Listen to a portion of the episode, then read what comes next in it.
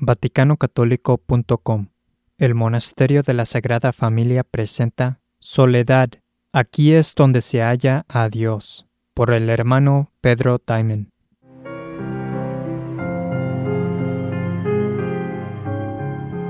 En este video quiero hablar de la soledad. Muchas personas no se dan cuenta de una verdad importantísima, y si algunos de hecho sí la conocen, ellos tratan de evitarla. Esta verdad es la siguiente, que a Dios no se le puede hallar en otras personas ni con otras personas. A Dios se le encuentra en la soledad. Es allí donde se puede establecer una relación con Él. San Alfonso dijo, Todas las almas amantes de Dios quieren también la soledad, porque en ella más fácilmente se les comunica el Señor, encontrándose allí igualmente más libres y desprendidas de los negocios y afectos de la tierra. Refiere San Euquerio que deseoso cierto hombre de llegar a hacerse santo, le preguntó a uno que ya lo era, ¿qué debería él hacer para encontrar a Dios? Entonces el otro le condujo a un lugar solitario y le dijo, aquí es donde se halla a Dios. Quiero enfocarme en dos exposiciones de esta verdad y cómo ello es relevante para nosotros el día de hoy. Lo primero se refiere en establecer una relación con Dios y lo segundo involucra en creer la verdad de Dios sin transigencias, o sea, sin comprometerla y de una manera como Él quiere que la creamos y la comuniquemos. Con respecto a lo primero de establecer una relación con Dios, y una que además debe ser interior, si alguien no se aparta de los demás, entonces nunca recibirá las gracias para conocer o cumplir con la voluntad de Dios y así nunca conocerá a Dios. La razón de por qué muy pocos aprenden y cumplen la voluntad de Dios e igualmente son pocos los que creen en su verdad sin comprometerla y prefieren estar precipitados en el pecado o envueltos en la herejía, es porque ellos siempre están cerca con los demás. Al estar siempre cerca con los demás, ya sea en persona o virtualmente por el Internet, llegan a contaminarse por lo que piensan y hacen los demás. Se manchan por el liberalismo, por inclinaciones pecaminosas, por el respeto humano, por los deseos de torcer o modificar la voluntad de Dios por aquellos que no han encontrado a Dios en la soledad. Al ser contaminados, aunque sea leve, por esta influencia, y muy a menudo dicha corrupción es sutil, estas personas fracasarán en construirse una verdadera relación y amistad con Dios lejos de los demás. Como bien lo dijo San Alfonso, el aire del mundo es un aire inficionado y nocivo para el alma, por cuya causa aquel que lo respira fácilmente contrae cualquier enfermedad espiritual. Los respetos humanos, los malos ejemplos y las conversaciones mundanas sirven de poderosos incentivos que arrastran a las personas al pernicioso apego de los bienes de la tierra, alejándolas de Dios al mismo tiempo Nadie ignora que la causa de perderse tantas almas son las peligrosas ocasiones, las que en el mundo tanto abundan.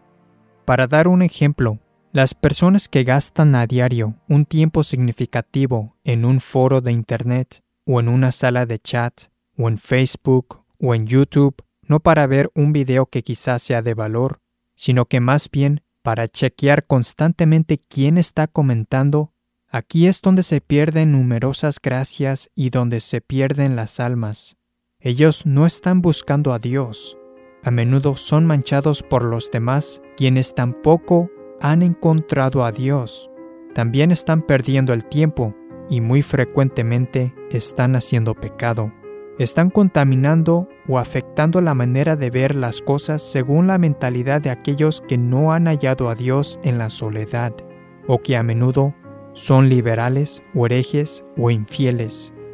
Mucho mejor les serviría si ellos dejaran esto, empezarían a ver las cosas como son y como Dios quiere que se vean, en vez de verlas por el prisma corrupto de aquellas personas con quien se juntan. Bien entendían esto los santos, comprendían la influencia corrupta de las demás personas incluso en aquellas épocas en donde había varias edades de fe en comparación a nuestra época presente. En la obra de William Thomas Walsh, Nuestra Señora de Fátima, se lee lo siguiente. Una tarde Lucía trajo a otras niñas, compañeras de colegio. Cuando se marcharon, Francisco la miró seriamente y le dijo, No andes con ellas porque puedes aprender a pecar. Pero salen de la escuela conmigo, replicó Lucía. Cuando salgas, dijo Francisco, estate un ratito a los pies del oculto Jesús y después vienes sola a casa. Con una verdadera sabiduría, Francisco vio que Lucía podría corromperse por aquellas personas y que no era productivo que caminara a casa con ellas. Aunque usted tenga una familia grande, debe buscar tiempo en donde se pueda separar de sus familiares y estar en la soledad. No hay otra manera de formar esa relación con Dios. Necesita estar en algún lugar, ya sea en su cuarto o habitación, o fuera del hogar, o en algún otro lugar, pero se debe hacer tiempo para estar en oración en la soledad y así fortalecer esa relación y amistad con Dios, rezando y leyendo libros espirituales. En la historia de Fátima también se lee sobre Francisco y cómo empezó a tener un amor por la soledad, y esto aumentaba junto con las gracias que recibía después de la aparición de Nuestra Señora de Fátima y se cuenta, otra característica de los santos que empezó a manifestarse en Francisco después de la aparición de la señora fue el amor a la soledad. Una mañana de mayo dejó a las dos niñas, Jacinta y Lucía, con las ovejas, y trepó a lo alto de una elevada roca. No podréis llegar hasta aquí, les gritó desde arriba. Dejadme solo. La dura verdad, o sea, el gran problema que tenemos hoy en día, es que casi todos son malos o herejes. Y una de las razones del por qué tantos nos toman mal, diciendo que somos duros o severos o que estamos equivocados, es porque ellos están midiendo las cosas según la corrupción de lo que opinan los demás, además de que ellos mismos están corrompidos. En vez de juzgar las cosas honestamente, sin tener en cuenta las opiniones de los demás, y únicamente con la consideración de la realidad y lo que Dios mismo opina sobre ello. Si se apartaran de los demás, comenzarían a ver las cosas como son, o por lo menos tendrían una mejor oportunidad en hacerlo. Este problema de nuestra época se complica por el Internet, en donde las personas pueden permanecer esencialmente cerca o pasar el tiempo con las personas. Y esto lo hacen casi todo el tiempo, Muchos gastan la mayor parte del día en salas de chat o en foros o en blogs de poco valor. Son en estos lugares en donde abundan personas pecadoras, heréticas y malvadas, personas que no han encontrado a Dios en la soledad y pervierten a los demás por sus maldades, por su liberalismo o por sus herejías. También pueden ser sutiles y por eso se dice que son tan peligrosos. Ellos hacen perder el tiempo de las demás personas, crean confusión, los distraen de su paz y los mantienen alejados en hallar a Dios o en hacer algo más productivo. No es de extrañar por qué estos foros y salas de chat y comentando en YouTube o en Facebook están tan contaminados, y es que ello se debe a que es allí en donde se juntan gentes malvadas, personas que necesitan estar constantemente cerca de los demás, porque quieren ser apaciguadas y acompañadas por los demás, porque rehuyen a Dios en la soledad. Ahora bien, no se está diciendo que todos los que han dejado comentarios sean personas malas, sino que se está hablando de la supermayoría de aquellas personas que se juntan en estos lugares.